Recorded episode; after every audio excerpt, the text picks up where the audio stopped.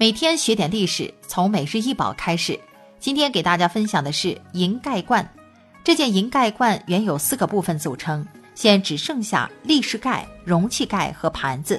长三十六点九厘米，宽三十八点四厘米，高三十一点八厘米，约九千克，为银质容器，由梅索尼埃所设计，在一七三五至一七三八年间制作而成，现收藏于克利夫兰艺术博物馆。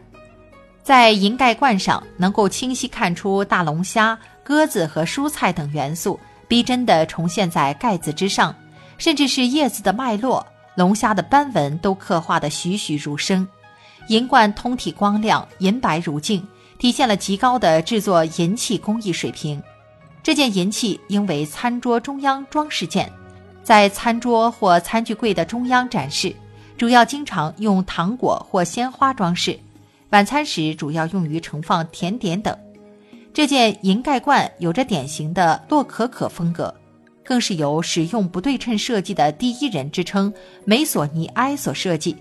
它的不对称设计具有突破意义。这件作品更是反映了当时十分流行的元素贝壳。贝壳一般由曲线勾勒，有丰富的周边装饰，尤其是对自然元素的变形和不对称。洛可可风格起源于18世纪的法国，最初是为了反对宫廷的繁文缛节艺术而兴起。这种风格最先出现于装饰艺术和室内设计中。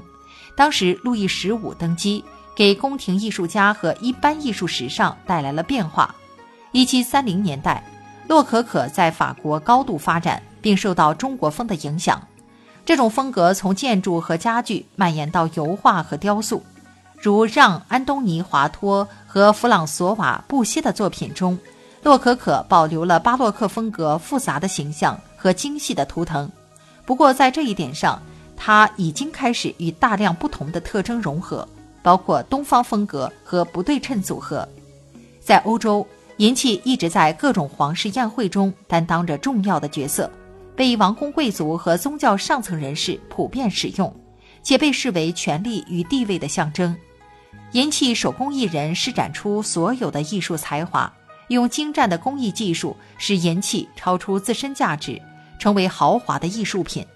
在19世纪，欧洲银器制造达到了最高峰，皇室贵族常用它来装饰餐桌和豪华的家具，银器也成了名门望族最具收藏价值的生活用品，而世代相传。据说，在英国的上流社会。自孩子出生，便会给他打造一些银汤匙等小件餐具，直到长大成人。